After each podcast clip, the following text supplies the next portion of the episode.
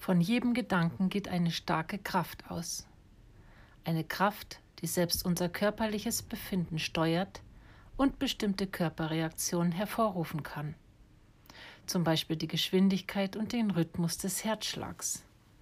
Wir können bewusst unsere Muskeln anspannen oder die Art und Geschwindigkeit unserer Atmung beeinflussen. Sogar unsere Speicheldrüsen können wir durch gezielte Gedanken, wie etwa an den Biss in eine Zitrone, aktivieren, ohne selbst hineinzubeißen. Heute mache ich mir bewusst, dass die Kraft meiner Gedanken sogar weit über den körperlichen Bereich hinausgeht. Gedanken können unser Inneres, unsere Einstellung, genauso wie das Verhältnis, das wir zu unserer Umwelt haben, entscheidend bestimmen.